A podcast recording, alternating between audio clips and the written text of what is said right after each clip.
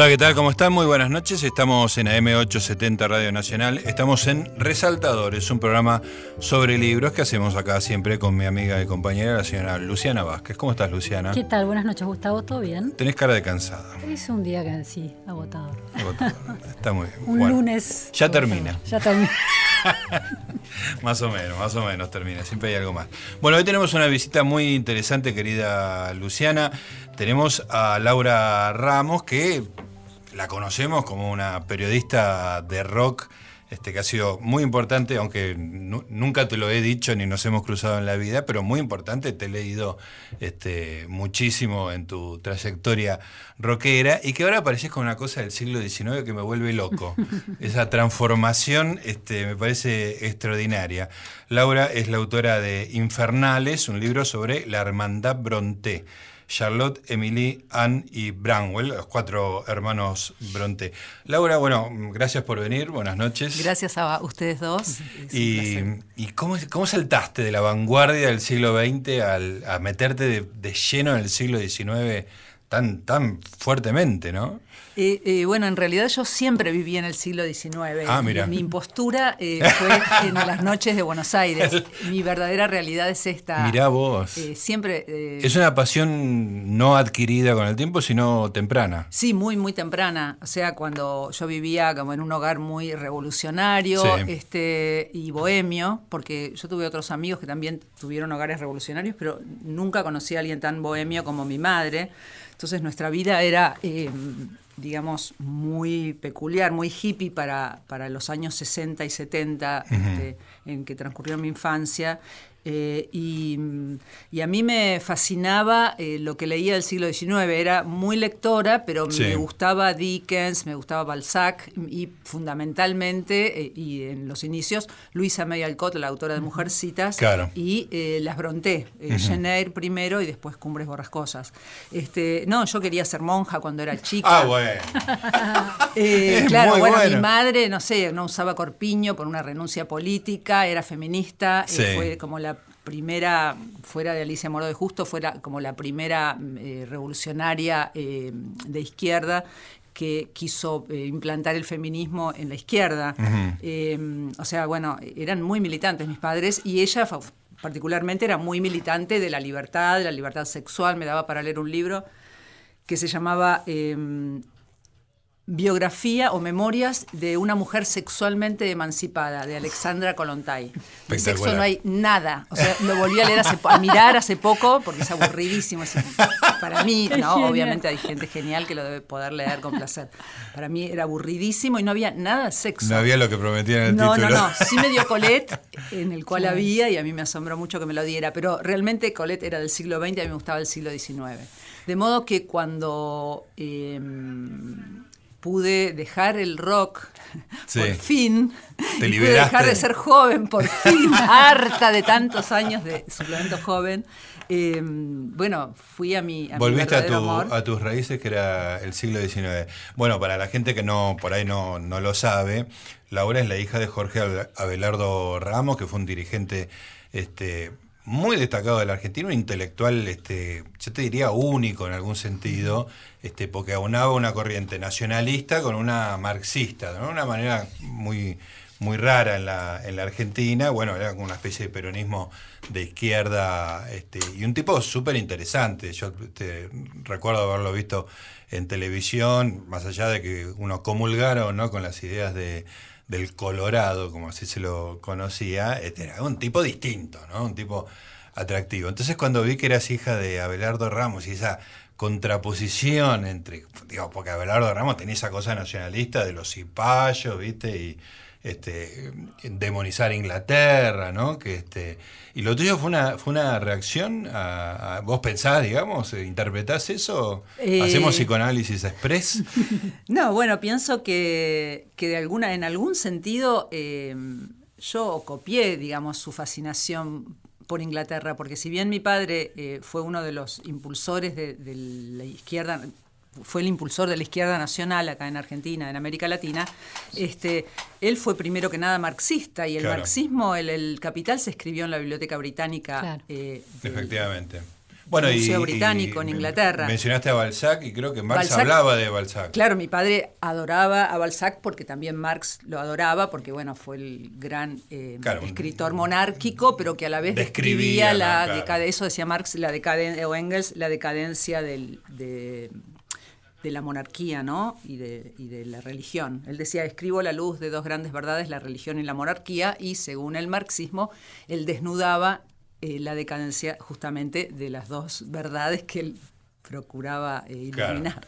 Eh, sí, a mí me encantaba O Balzac. sea que estaba habilitado cierta parte del siglo XIX y, y Inglaterra. Claro, digamos, ¿no? siglo XIX Inglaterra eh, eran como los dos. Y Dickens, Dickens también me lo dio sí, él, sí. me- leí todo Dickens. Este, Esos libros estaban porque tus padres los habían comprado, Claro, estaban mi en padre, tu casa. sí, sí. Aparte, por ejemplo, tengo una versión de Rojo y Negro de Stendhal que estaba re- fue revi- la traducción fue revisada por mi padre, o sea, él no lo tradujo, pero hizo la revisión de la Ajá. traducción Sí. Para no me acuerdo qué editorial. O sea que era un- una persona interesada en el Claro. siglo XIX, por lo menos francés en esto y en, en cuanto al Claro. marxismo y a cierta literatura a Inglaterra. Claro, Y- bueno, y además era eh, de- un intelectual culto, digamos, Claro, ¿no? eh. muy leído, ¿no? Una, una tradición muy, muy leída. ¿Dónde había aprendido francés? ¿Mi padre? Sí. Supongo que leyendo, pero Sí, después sí. él con mi madre vivieron dos años en Europa y mucho en Francia. Ah, y ahí, este, bueno, hablaban francés y él, con los eh, miembros de la Cuarta Internacional trotskista Claro. francesa, él eh, dialogaba y se escribía y tenía, tenía mucho contacto. Todo en francés. Claro, sí, sí, el francés para ellos, o sea, me mandaron a mí a estudiar francés, no inglés, cuando Claro. yo era chica. Claro. Este, sí, sí, había, bueno, Cortázar, había como toda una tradición argentina, de la intelectualidad argentina eh, tenía mucha atracción hacia Francia, ¿no? Eh, pero bueno, eh, también hacia Inglaterra. Laura, eh, decime el nombre de tu madre, que, que ha sido menos conocida, digamos, que, que Jorge Abelardo Ramos. Eh, ella se llamaba Fabi Carballo. Ajá. Y fue muy activa en el... Sí, sí, Muy ella- pionera, entonces. Sí, sí, muy, digamos, fue como una precursora del feminismo, o no, feminista, se, se reunía con los grupos de feministas. Este, sí, ten- tengo historias muy, muy simpáticas de mi mamá feminista. Marcando la diferencia. Y esas mujeres de, de- de las novelas del siglo XIX, porque de alguna manera por tu padre te entras en contacto con ese mundo, aunque pareciera contradictorio, pero no, estaba ahí. Y las mujeres tenían algo, resonaba en algo el feminismo de tu madre en esas mujeres, porque bueno, son escritoras, hacen Sí, algo sí. contrario a lo que las mujeres hacían en esa época, ¿no? Sí, sí, sin duda. eh, las hermanas Bronté, bueno, una de ellas, Anne Bronté, la más pequeña y la menos conocida y la menos genial, escribió una novela que es considerada eh, la primera novela feminista, Claro. La inquilina de Wilfred Hall se llama. Es una mujer que sufre de violencia familiar, eh, huye del hogar, se va del hogar, o sea, algo inédito en esa época, eh, y se sostiene ella misma con su trabajo, pintando retratos, y después se encuentra el amor y la felicidad. Algo mucho este, peor que todo lo anterior. no, en general se castiga eh, romper los, los moldes tradicionales. Claro. Este, de modo que sí, ellas, era- bueno, y Charlotte, o sea, tres mujeres que eligieron no casarse Claro. desde muy pequeñas y eligieron ser escritoras profesionales, eh, son, sí, precursoras del feminismo o feministas de hecho, ¿no? Eh, ellas tres eran eh, tres jóvenes pobres, muy pobres, hijas de un eh, párroco irlandés, o sea, un inmigrante en Inglaterra, eran muy pobres, y la única manera de sostenerse era eh, siendo institutrices. O sea, las profesiones para las jóvenes pobres, cultas de la época eran o ser eh, dama de compañía o institutrices privadas o en, escuelas. Y ellas eh, carecían de los modales y del temperamento amable necesario para ser damas de compañía, eran eh, muy rústicas en, su- en sus maneras de pensar y de ser y muy bravas, eh, y eligieron la menos mala de las posibilidades, que era eh, la profesión de institutriz, que detestaban las tres. O sea, ellos, ellas detestaban a los niños, no los soportaban, tenían muy poca paciencia, eran pésimas institutrices.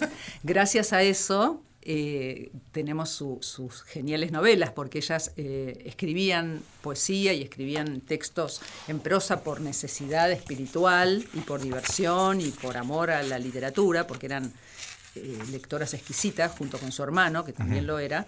Eh, y en un momento se dieron cuenta de que podían escribir novelas y podían dejar la profesión de institutrices y podían intentar escribir novelas y venderlas. Pero no con nombre de, mujer. Bueno, porque Charlotte había mandado una carta a Sutley, que era un, escritor romántico al cual ella veneraba de la época, le mandó sus poemas con su nombre y él le dijo, usted tiene el don del verso, ella tenía 18, 19 años, usted tiene el don del verso, pero una mujer no puede ocuparse de escribir, el lugar de la mujer tiene que ser el hogar.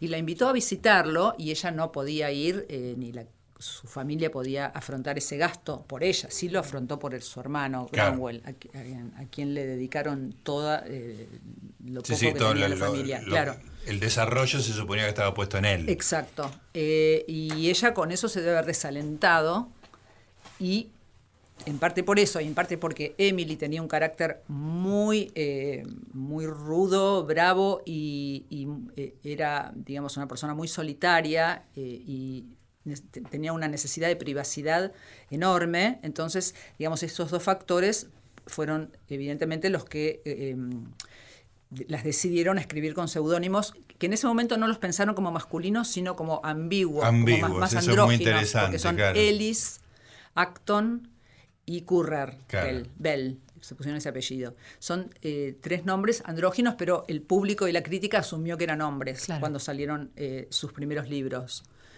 Eh, pero me parece interesante porque muchas personas me dicen cómo se puede escribir una biografía ahora, 200 años después. Este año se cumplen 200 años del nacimiento de Emily. Me dice, ¿cómo se puede escribir una biografía 200 años después? Ya no puede haber nada nuevo. Y sin embargo, no es así. Porque si nos centramos en la historia de Louise Eger, una chica de 22 años, se llama Louise, ¿no? Eh, eh, belga, que en Bruselas, en el año aproximadamente 1860, más o menos 60-65, va a una conferencia sobre Jane Eyre, que ya había sido publicado, las hermanas ya habían, ya, la familia, ya habían muerto, todos los jóvenes de la familia, y se hace una conferencia en Bruselas sobre la autora de Jane Eyre. Ya se sabía que era una mujer. Ya, se sabía que era una mujer, después de su muerte, o un poco antes ya se supo. Eh, esta chica, Louise Eger, era hija del director y de la esposa del director de, un, de una escuela, de un internado para señoritas de Bruselas donde habían estudiado Charlotte y ah. Emily. Y ella tenía un vago recuerdo de esta de, haberlas conocido. De haberlas conocido, ella tenía cinco años en ese momento. Entonces eh, ella va, esta Luis, eh, eh, va a la conferencia, fascinada, porque ella estaba fascinada con Jane Eyre, con la novela, la había leído, le encantaba y estaba como muy interesada en el personaje de la autora, a quien había conocido cuando era chica, y escucha en la conferencia que Charlotte Bronte había sufrido malos tratos de manos de sus padres, de su padre, el director de la escuela, y de su madre, la esposa. De, los padres de, de, de Luis. Claro, los padres de Luis. Entonces vuelve a su casa y le pregunta a su madre, le cuenta esto a su madre y le pregunta qué pasó, por qué, qué ha sucedido para que se diga esto de, ella, de, su madre con respecto a la autora. Entonces la madre saca de su cofre de joyas tres cartas que están cortadas en pedazos y cosidas con hilo y aguja, y otra carta más que está como toda borroneada y arrugada, y le dice, estas tres cartas, estas cuatro cartas, ¿no? la rota y las tres rotas y la otra no tan rota, eh, fueron enviadas por Charlotte Bronte a tu padre. Tu padre las rompió y las tiró a la papelera y yo las recogí y las cosí y las guardé aquí. Es toda una novela decimonónica, pero...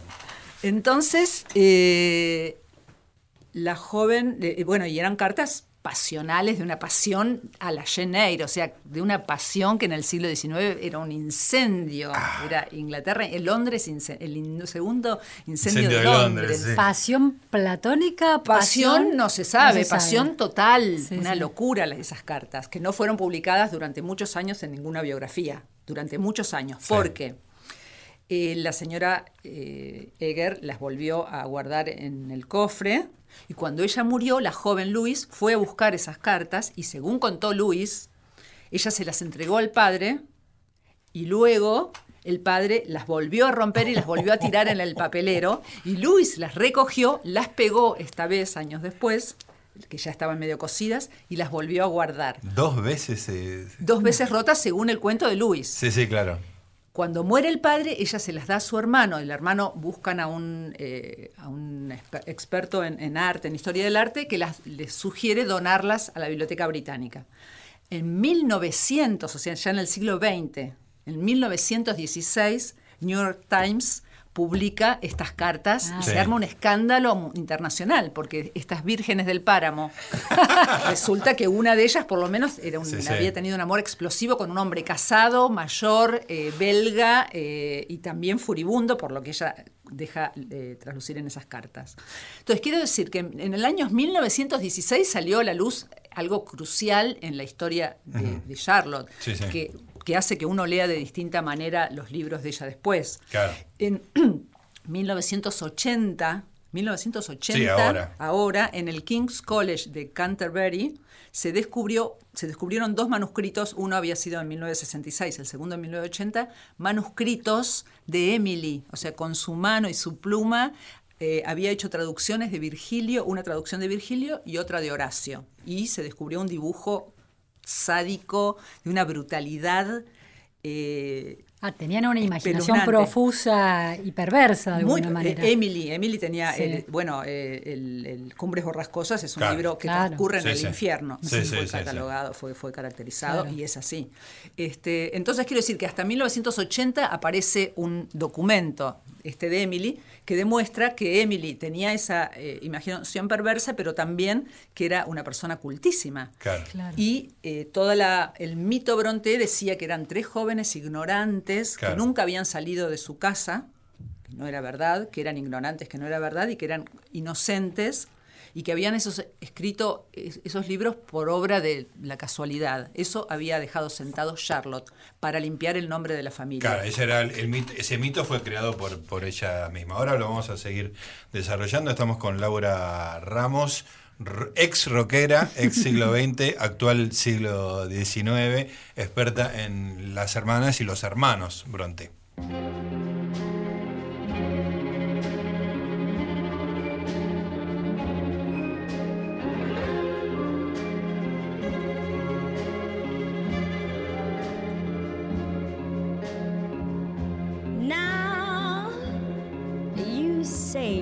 Lonely.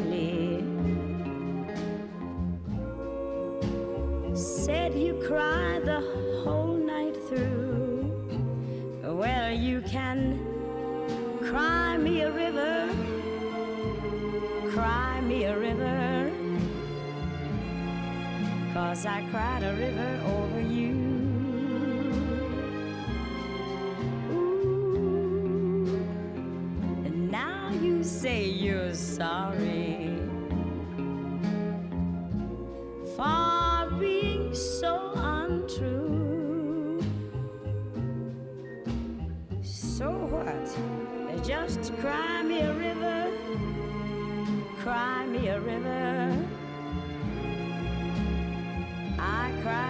over you. You drove me, nearly drove me out of my head. While you never shed a tear. Remember, I remember all you said. Told me love was too plebeian. Told me you were through with me.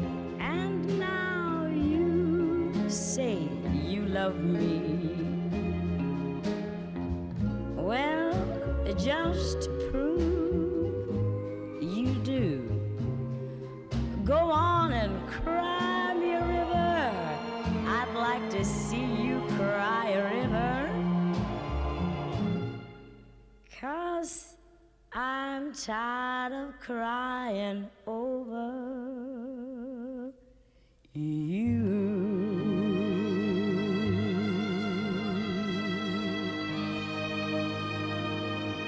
Resaltadores. Hasta la una.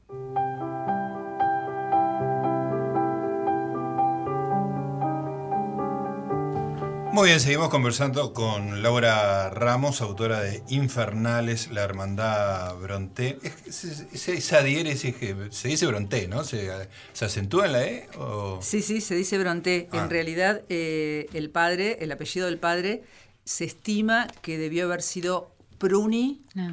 o Bronti, pero no se sabe bien porque él, bueno, ya dijimos que era un eh, irlandés eh, emigrado de, bueno, de Irlanda a Inglaterra eh, y él consiguió una beca, era, era un joven brillante y consiguió una beca en la Universidad de Cambridge eh, y ahí ya se anotó, ahí se anotó como Prunti y después lo cambió a Bronti y después a Bronte. ¿Era por el almirante Nelson? Exacto, Eh, era por el lo- almirante lo leí, Nelson. creo que Sí, lo leí sí, en sí. tu libro. Sí, sí, sí.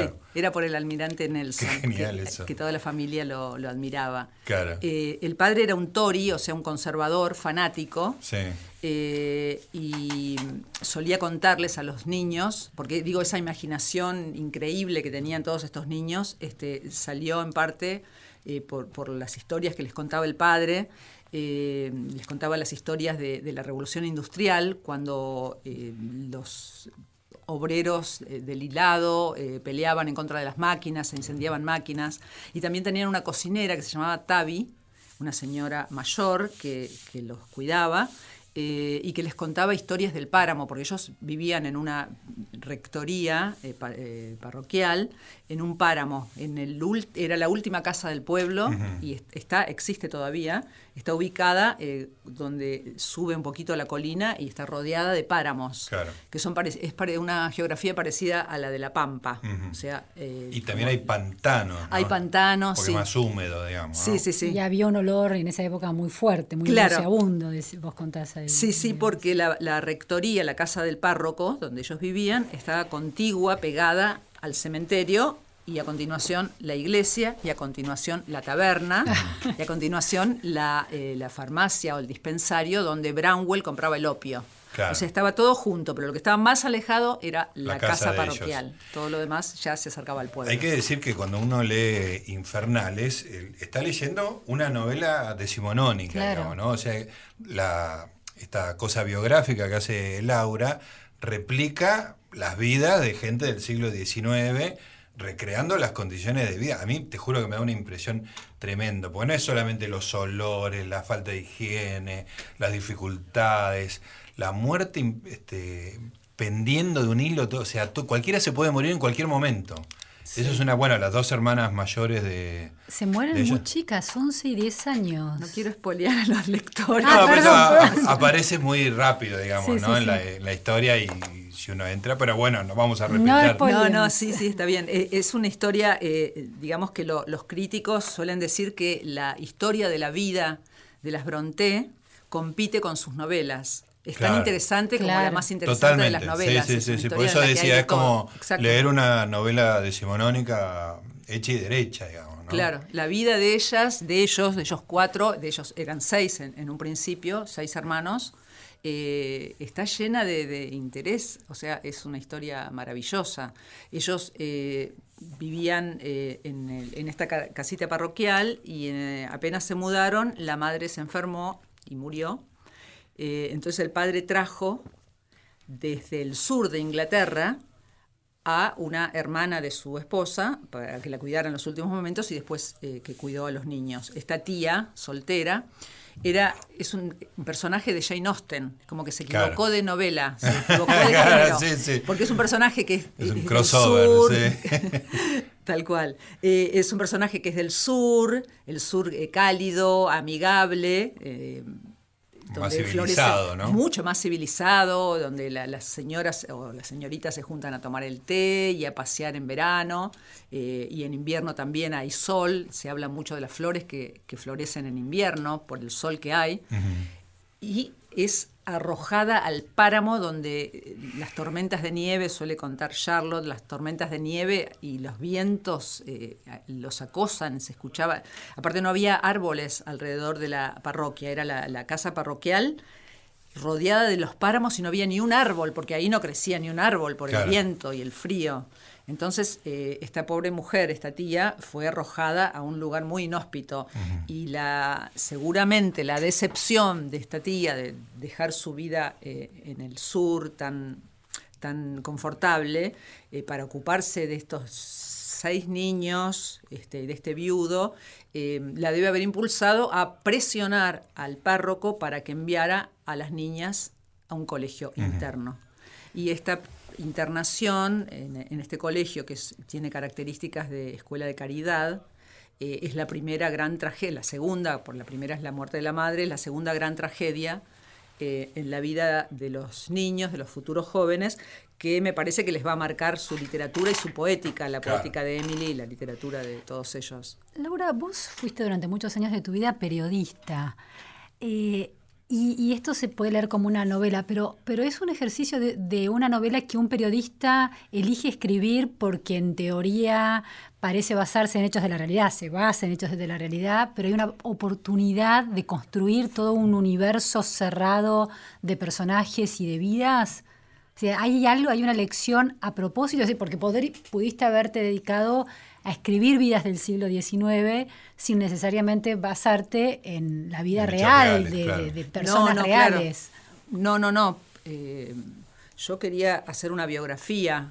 Yo quería hacer una biografía eh, en la cual el lector eh, pudiera estar absolutamente seguro de que lo que está leyendo es verdad. Yo detesto las novelas históricas, que uno no sabe, y, pero Sí, ¿qué sí. pasó de verdad? ¿Era Claro. el Chacho Peñaloso o no era? No Claro. entiendo. ¿Le tenía frío? ¿Por qué tenía frío? Eh, La- ¿por- las por libertades del escritor No. no, te gustan. No, o- no, no, en general el género no me atrae, pero Sí, sí. bueno, hay algunas de Marguerite Yourcenar que es divina, o sea, hay algunas que son muy buenas. Eh, de hecho, ahora estoy leyendo un libro genial que es Limonov, que Ah, es que eh, es buenísimo. Sí, que es genial, Claro. me encanta. Pero yo quería hacer una biografía inglesa clásica, como son las biografías inglesas clásicas, que es que no hay una palabra que no esté justificada por una nota, por eso tiene como Sí, 700 sí, una notas cantidad de notas tremendo. que podía ser algo abrumador para el lector o podía eh, como tomarse parte del estilo. Esa era mi, mi intención, era que, que el lector pudiera olvidar, que, que- que no fuera un obstáculo, sino que fuera como parte de un estilo que le dijera, ah, genial, esto pasó. Claro. Si dice que había sol es porque había una carta hay- que decía que alguien dijo, hay, un documento que lo acredita. atestigua. Si ella sintió amor, ah, pero ¿por qué sintió amor? Sí, porque fulano dijo y está documentado. Eh, no quería hacer eh, una novelización, Claro. este, y menos aún lo que hace el, el periodismo, digamos, lo- o el- con la- la- no, no, no, no tenía ganas de hacer eso. Quería hacer una biografía. Igual mi modelo este, más, eh, digamos, el, el que más me, me agradaba es la biografía que hizo de Lamborghini eh, Ricardo Straface, Ajá. que es algo extraordinario, el estilo que tiene, y está todo totalmente documentado, pero de una manera enfermiza y demencial que a mí me encantó. Pero bueno, no, no, no fue, traté de no hacerla tan demencial, traté de, de desaparecer en lo posible del, Tiene, tiene Sí, como una texto. borradura, Sí, ¿no? Del total. autor. pero sabiendo que uno no desaparece y que Sí, sí. siempre No, no, el sí, que es un habla artificio, es sí, un sí. artificio No, y pero siempre es, muy, es muy divertido o, o muy rico este, leer el meterse en esa novela decimonónica que es el libro y después este saltar un nivel y pensar en vos, ¿no? En la historia de tu papá, bueno, toda la cosa que yo te estaba contando que cuando vi la entrevista que te hizo Inde Pomerani, que es una entrevista riquísima en Infobae, eh, todas las resonancias de tu vida con, con la novela, pero a posteriori, digamos, ¿no? O sea, que una vez que uno está en el libro, está metido en el siglo XIX y la pasa mal, digamos, ¿no? Como se la pasaba en ese momento. mal y bien, porque hay momentos... Hay momentos eh, felices, sí, sí. Lo que pasa es que a mí todas las incomodidades me ponen muy mal. Soy, Casi muy, que tú- soy muy burgués. Casi que tu próximo libro es una autobiografía de una lectora del siglo XXI que lee el siglo XIX, que vive en el siglo XIX, ¿no? Porque, porque, Eso sería Emanuel Carrer, ¿no? Que hace esas, esa, esa presencia. porque es lindo él. pensar en vos mientras uno, uno lee, ¿no? Digamos, de cómo se cruzan esas, esas vidas. Bueno, yo hice todo lo posible Por para no que no sucediera, pero, pero bueno, puede suceder. La próxima vez puede, puede pasar, ahí está. Estamos hablando con Laura Ramos, estamos hablando del siglo XIX, pero también vamos a hablar un poco del XX y del XXI. Gustavo Noriega en la radio de todos.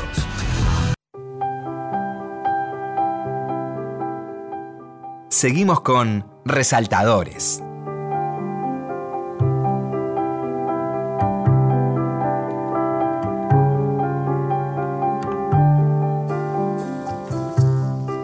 Muy bien, seguimos conversando acá en Resaltadores con Laura Ramos, autora de Infernales, la hermandad eh, Bronte. Hablame un poquito, Laura, de, de Bramwell, porque era el, este, el, el objetivo de to- toda la cultura iba a ir destinada a Bramwell, que se entregó al, hasta, al Láudano, ¿no? Todas esas cosas me resuenan siglo XIX, me vuelven loco. Eh, bueno, sí, Bramwell era el único hijo varón de la familia, eran eh, cinco mujeres y un varón.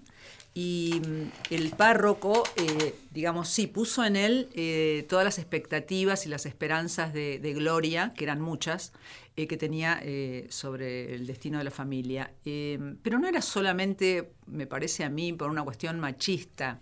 O sea, sí, sí, por supuesto que había, el, el patriarcado estaba imperante Sí, sí. en toda la ideología eh, familiar, pero eh, me parece que había una cuestión práctica que venía de esta idea pa- patriarcal, ¿no? Y era que el que se podía ganar la vida para sostener a la familia Claro. era un hombre, porque si la mujer lo único que podía hacer era ser institutriz o dama de compañía, los sueldos de 20 libras anuales, que era, era poquísimo, era como si ahora ganara, no sé, este, 10 mil pesos por mes, digamos, como un sueldo muy bajo Claro. el, del- el que podía ganar una, una institutriz.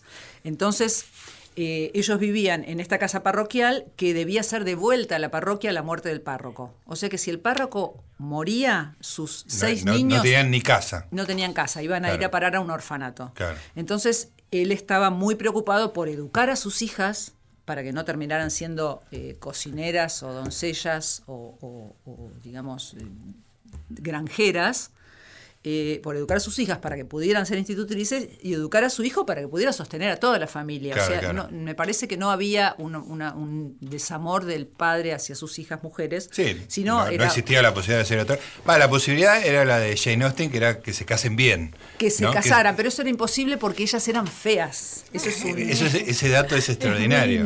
Claro, Porque un- la solución Jane Austen, que es este, ubicarlas, no podía ser. Claro, de todas maneras Jane Austen eligió la soltería porque eh, casarse también implicaba la muerte, el riesgo de muerte. Claro. Porque las mujeres tenían un hijo tras partos, otro claro. Claro, claro. y solían morir en los partos sí. o después. Sí, no digo de ella, Jane Austen, sino de los personajes de Jane Austen. No, sí, sí, Claro, pero también que- hay sí, sí. solteras, sí. Pero Claro. sí, sí, es verdad, eh, Jane Austen Sí, sí. juega con, con- mucho con el matrimonio, Sí, sí, la con la, esperanza, la- digo, todo lo que importa es la plata, ¿no? Claro. El motor de todas las relaciones Sí, es la sí, guita. sí. Eh, entonces, Pero acá esa pero salida acá, no eh, esa salida, en parte porque no eran bellas y en parte porque no lo querían, no les interesaba hacerlo. Claro. Por lo menos a Emily, por ejemplo. Emily era eh, muy masculina. Eh, no le interesaban aparentemente eh, los hombres o el amor, por lo menos no hay registros de que le interesen, y lo único, el único registro que hay es una, un dibujo que ella le hizo a otra estudiante más joven, que habló de ella maravillosamente, dijo que era una persona deliciosa y, y- y encantadora, lo cual es un- algo asombroso, porque todos Nadie la conocieron, eh, la detestaron. No había- no había la consenso. tenían. No, no, no, ella parece que era muy osca, no le hablaba a nadie y en, un- en una ocasión que estuvo como maestra muy corto tiempo en un, en un pueblo, en una pequeña ciudad, este, dijo que el- la única persona que le gustaba del colegio era el perro. Eh, o sea que Emily no tenía... persona. El, único ser, perdón, no, no. No, no, quedaba, bueno, quedaba ¿eh? mejor como persona, como No, no. persona era una frase extraordinaria. Bueno, son consideradas personas no humanas, así que. Exacto, Claro. sí, sí, Pero bueno, de todas maneras, ella no era un- una eh, casadera, no era una joven casadera. Eh, eh, Anne, la más chica, era muy tímida, pero extremadamente tímida, le, le costaba mucho establecer relaciones. Sí, contestaba monosílabos, decís vos en el libro, ¿no? Eh, sí. Y Charlotte era, con mucho esfuerzo, era sociable, pero tras mucho, mucho esfuerzo podía ser sociable. Pero ella misma se consideraba muy fea. Una amiga le dijo que era muy fea, eh, su mejor amiga, este, y ella después se lo agradeció. Ella se consideraba casi deforme, porque medía 1,40 y tenía una cabeza muy grande, Ay, desproporcionada en relación a su cuerpo. Pobrecita. Pero ella se enamoraba muchísimo, o sea, eh, eh, y ella rechazó cuatro propuestas de matrimonio. Digo, cuatro no es poco. Sí, claro. Eh, cuatro propuestas de matrimonio, ella las rechazó porque no estaba enamorada. O sea, eran propuestas que podían ser interesantes, párrocos, Sí, un par de utilitarias, párrocos, utilitarias, que resolvían un problema. uno editor, un, dos párrocos. bien, editora. Claro. Claro, estabas Eh, convencida del amor romántico, y ella- del, del matrimonio romántico. Claro, ¿no? se había enamorado, de- se enamoró muchas veces y está, eso sí tenemos eh, constancia eh, de sus enamoramientos feroces en el libro. Y bueno, y llegó al final, se casó, experimentó el sexo, Ah, se claro. embarazó y, y bueno, murió ahí. Pero tuvo una vida muy interesante Charlotte, porque aparte ella conoció la fama, cosa que sus hermanas no llegaron a conocer. Claro. Pero estábamos hablando de Estamos Bramwell. hablando de- del hermano, más Entonces, varón. Bramwell tenía eh, sobre él la carga de todas las expectativas de, de su padre y de toda la familia de que llegara a triunfar como artista. Él cuando era jovencito escribía, eh, a los 11 años o, antes, escribía con la mano izquierda en griego, con la derecha en latín. Ese, ese dato es increíble. Claro, porque él, eh, como era un personaje en el pueblo por su bri- brillantez Claro. y su carácter tan eh, exaltado y entusiasta, eh, cuando iban extranjeros al pueblo, ahí en la taberna El Toro Negro lo hacían escribir para que mostrar sus habilidades. habilidades. Eh, y Pero era- te voy a hacer una pregunta muy ingenua. ¿Hacía eso al mismo tiempo? Sí, sí, Ah, simultáneamente. sí, sí. Y después está, Te se encantó. cuenta No, no, me volvió loco cada vez que, cada vez que revisaba ese dato decía, esto es maravilloso. Después, eh, una vez se cuenta que en un momento que trabajó en, un- en el ferrocarril, recién em, eh, llegado el ferrocarril a, a Howard, a la- al pueblito, al, bueno, a la zona, en realidad fue a, a la ciudad de Leeds, donde ahora hay un técnico de fútbol. Marcelo Bielsa. Bien, estamos ahí, es- esa es la zona. Él está sí. En, la, en la tierra Bronté, él está en territorio Bronté. Marcelo Bielsa. Así que, le- que a través del hermano puede llegar a enterarse de esto, ¿no? Claro, claro. Este, sí, porque los Brontés son, en Inglaterra son como Sí, héroes Bueno, el, nacionales. el- el libro además tiene fotos de los lugares que tienen placas este, conmemorativas. No, el pueblo es un pueblo parásito de los Bronté. Claro. O sea, el taxi se llama Taxi Bronté, el- la casa de té se llama Geneir, eh, Claro. Y- todo el pueblo vive de ellos. ¿Había, lo, lo- lo habías visitado antes? En- antes de escribir el libro, de, Sí, de- de sí. meterte en este proyecto, habías estado en el pueblo. Sí, sí, sí. ¿Y estuve en el pueblo. cambia mucho estar ahí para escribir un libro como este? Bueno, para mí sí, por supuesto, Claro. pero de todas maneras, eh, quiero decir, eh, la literatura justamente se basa en la imaginación y en el espíritu, o sea que pude no haber ido Sí. y por ahí po- hubiera hecho otra cosa, tal vez mejor. Porque también eh, cuando uno contrasta la ilusión con la realidad, la realidad eh, Te- te- cercena, Claro. te- limita. te atrapa, claro. Claro, limita y, y- y cierra. Pero para mí fue, fue muy emocionante. Además, me pasaron muchas cosas, porque fui tres veces. O sea, me pasaron muchas cosas. En ¿Qué? el cementerio, Ah. iba, la- o sea, iba y iba a la noche a pasear por el cementerio y me encontré con el gato que custodia el cementerio, que se llama Moose, y me encontré con unos borrachos en el, en el, en el pub de Brownwell, donde iba Brownwell Donde a tomar. tomaba eh, láudano. la- eh, sí, el láudano se vendía en la iglesia, en la iglesia, la perdón, farmacia. por la, far- por la, la femia, no, no, Estás en la, no, no, no, el, el láudano era como un remedio, Claro. era una mezcla de opio con otra cosa eh, que se daba para como remedio en la botica. Eh, y ellos seguramente tomó también eh, Charlotte, o sea, hay una hipótesis que planteo en el libro y es que Charlotte pudo haberlo probado porque habla del láudano en sus historias, en las historias que escribía con Brownwell en la juvenilla, cuando ellos eran jóvenes Claro. escribían historias. Eh, pero bueno, eh, por ejemplo, cuando estuve una vez ahí parada en la cocina, se me acercó el guarda. Yo estaba, estuve mucho rato parada en la cocina, que era el lugar donde ellos se reunían a contarse historias y a escribir, eh, porque era el único lugar con fuego en la casa, que, donde hacía calor. Claro. Y ahí estaba mucho la, la cocinera, Tavi. Y se me acercó el guarda y me dijo, eh, mi cuñada vio, la semana pasada la vio a Tavi, a la cocinera. Dije, ¿cómo? Perdón, porque no, no entendía bien, aparte tiene un acento. Dije, perdón. No, mi cuñada, que es vidente, la vio a la cocinera la semana pasada y que parece que las escuchaba caminar a las hermanas. Ay, Dios mío. Porque es una, o sea, ellos eran góticos por, por nacimiento. Claro, claro. O sea, Vivían vivían, en el gótico, vivían claro, gótico. vivían al lado del cementerio, Claro. se les murieron las hermanas, ellos las veían como ángeles que estaban eh, cuando eran niños, que eran Ay, no, fantasmas que, que volaban por el, por el techo de la rectoría.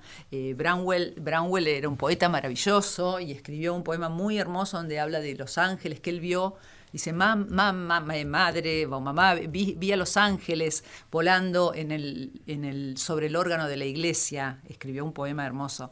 Este, dirigía y hablaba mucho de su madre, a quien casi no había conocido, ¿no? Eh, Branwell.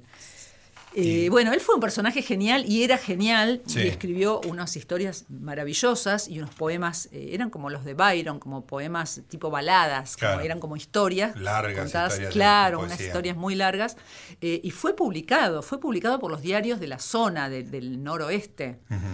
O sea que él fue publicado, fue un poeta publicado con un seudónimo que era North Algo como la furia, ¿no? Angerland. Pero este pero sin embargo él quería ser publicado por el más grande periódico que se leía en Londres y eso no lo logró, pero sin embargo este, logró ser publicado por los periódicos de la zona eh, y las hermanas probablemente se enteraron de eso. Sin embargo él murió pensando que había sido un fracaso su vida. Pero no fue un fracaso. Eh, lo que pasa es que a fines del siglo XX recién se transcribieron sus escritos, que hasta ese momento no, era, no habían sido transcriptos, salvo un par, muy poquitos, eh, se transcribieron todos sus poemas, que es un, un, cuerpo de poemas de una cantidad de palabras que los pongo ahí, que no, me, acuerdo, pero impresionante. Y seguramente por el éxito que tuvieron sus hermanas, digamos, ¿no? Como derivado o se publicaron. No. No, por, no, no, no. por mérito propio por mérito propio se publicaron cuando él fue el primero de los Brontë en ser publicado. O sea, las hermanas todavía... No digo en su momento, digo cuando se, cuando se descubrieron, se publican. No, porque Charlotte Brontë hizo una operación política cuando murieron sus hermanas para limpiar el nombre de la familia. Ah, cuando se publicaron esa historia que contás vos de que cuenta esta historia virginal de que nunca viajaron y que no conocen. Esa es una operación política que hizo Charlotte en la cual desterró a Brownwell y Brownwell fue prácticamente desconocido, por lo menos eh, acá no se conoce. La cantidad de aristas que tiene esta historia es extraordinaria. Bueno, está eh, el libro para, para completarlas y, y desarrollarlas, que es Infernales. Pero nos queda un ratito para hablar con Laura Ramos.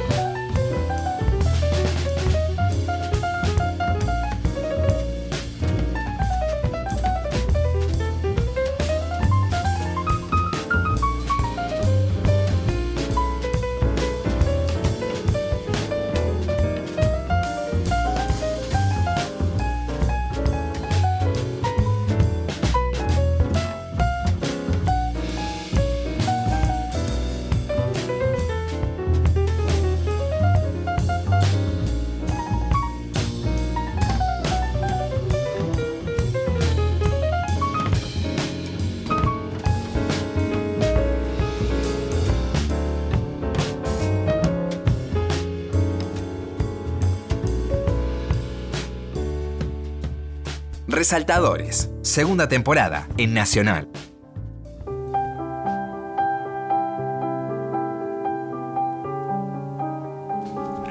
Muy bien, último bloque, estamos con Laura Ramos. La verdad que es un placer hablar con vos y hablar de esta historia extraordinaria. Este, que estaba pensando, yo, o que yo soy biólogo de profesión original, este, y siempre estoy pensando en Darwin. Y, y cuando leía de, la- de esta historia, esta- lo que te mencionaba antes de la presencia de la muerte, bueno, Darwin es contemporáneo, ¿no? Y la, la teoría de la evolución un poco más avanzado que la juventud de las hermanas. Este, la idea de la supervivencia del más, a- del más apto eh, tiene mucho sentido que Sí, se sí. te le ocurra a alguien que está viviendo en una sociedad donde pasa una peste y, y de una familia de 10 quedan cuatro, ¿no? Claro. Este, era como un caldo de cultivo para, para pensar eso, que además tiene un, un sustento, digamos, en la, en la vida real, ¿no? En la, en la vida biológica, ¿no?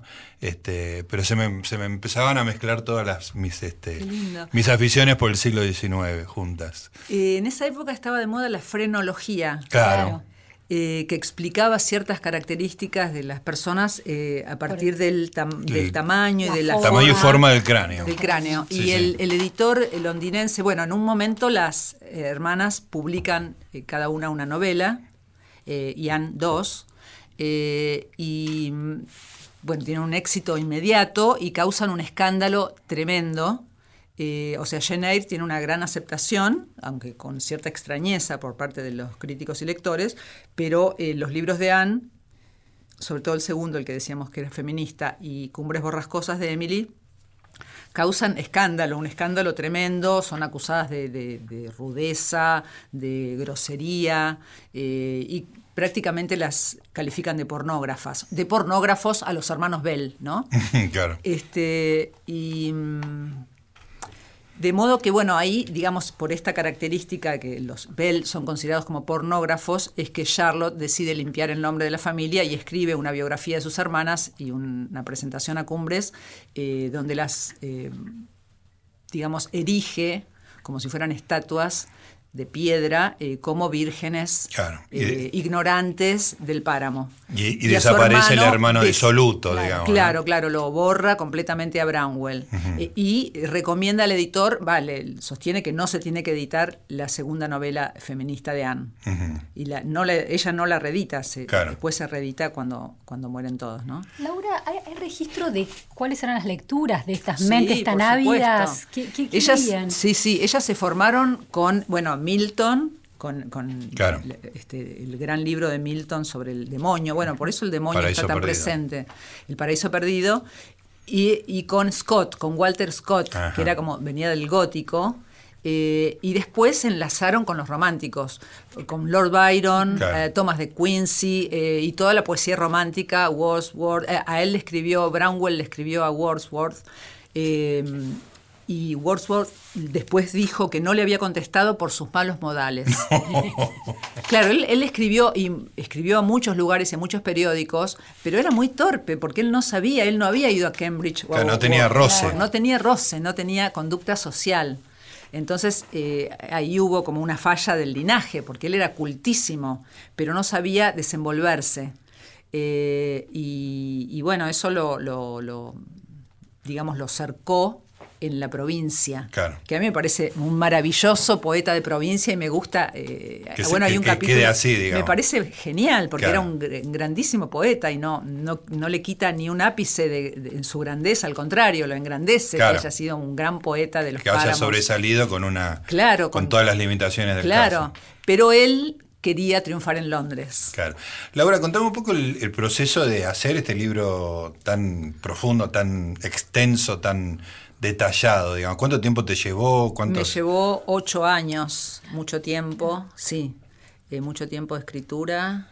Eh, en- con las notas estuve un año corrigiéndolas. Un año corrigiendo las notas. Sí, o sea, un año en el 16 corregí todo. Sí, Me llevó sí. todo el 16 corregir las notas. Bueno, porque las notas son fundamentales, ¿no? Claro. Quiero decir... El eh, sustento fáctico de cada claro. afirmación. Este, y además porque sí, hay como, a pesar de que uno piensa que el siglo XIX, o sí lo es, realmente está muy lejos el siglo XIX, hay unas pequeñas internas muy políticas en, alrededor de la familia. Digamos, están los, los fanáticos de Brownwell, están los fanáticos de Emily que este, desprecian a Charlotte, está, entonces, y hay corrientes de biógrafos, entonces eh, tenía yo que tomar una posición que traté de que fuera, traté que fuera equidistante. Sí porque, mm, digo, la mejor biografía que hay de los Bronte, que es una biografía de mil y pico de páginas, gigante, de una inglesa. Hace el gesto con la mano de un libro muy grande. Eh, sí.